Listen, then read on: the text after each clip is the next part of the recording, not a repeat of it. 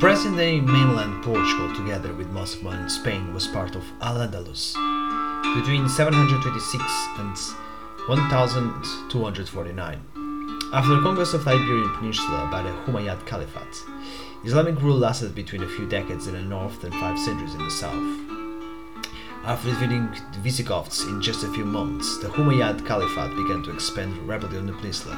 From 726, present-day Portuguese territory became part of the vast Umayyad Empire central Damascus, which stretched from the Indus River in the Indian subcontinent to the south of France, on its collapse in 750. Its independence under Abd al-Rahman I, the establishment of the Emirate of Cordoba, after nearly two centuries, the Emirate became the Caliphate of Cordoba in 929, until its dissolution in 1031 into 23 small kingdoms called taifas.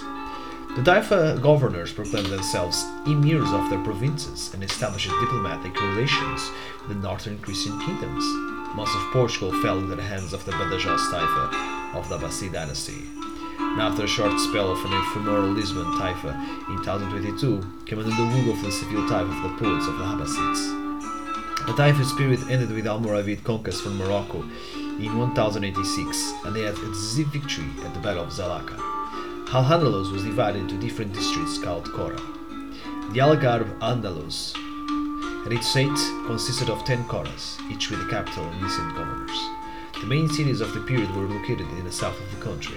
The Muslim population of the region consisted mainly of native Iberians converted to Islam, so-called Muladis, and Berbers.